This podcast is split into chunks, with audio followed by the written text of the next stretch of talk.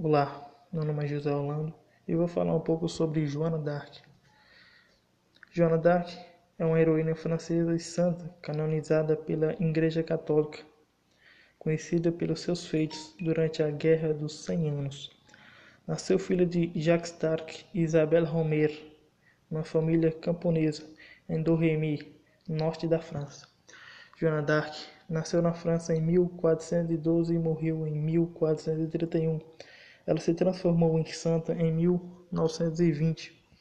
Quando era criança, presenciou o assassinato de membros de sua família por soldados ingleses que invadiram a vila em que morava.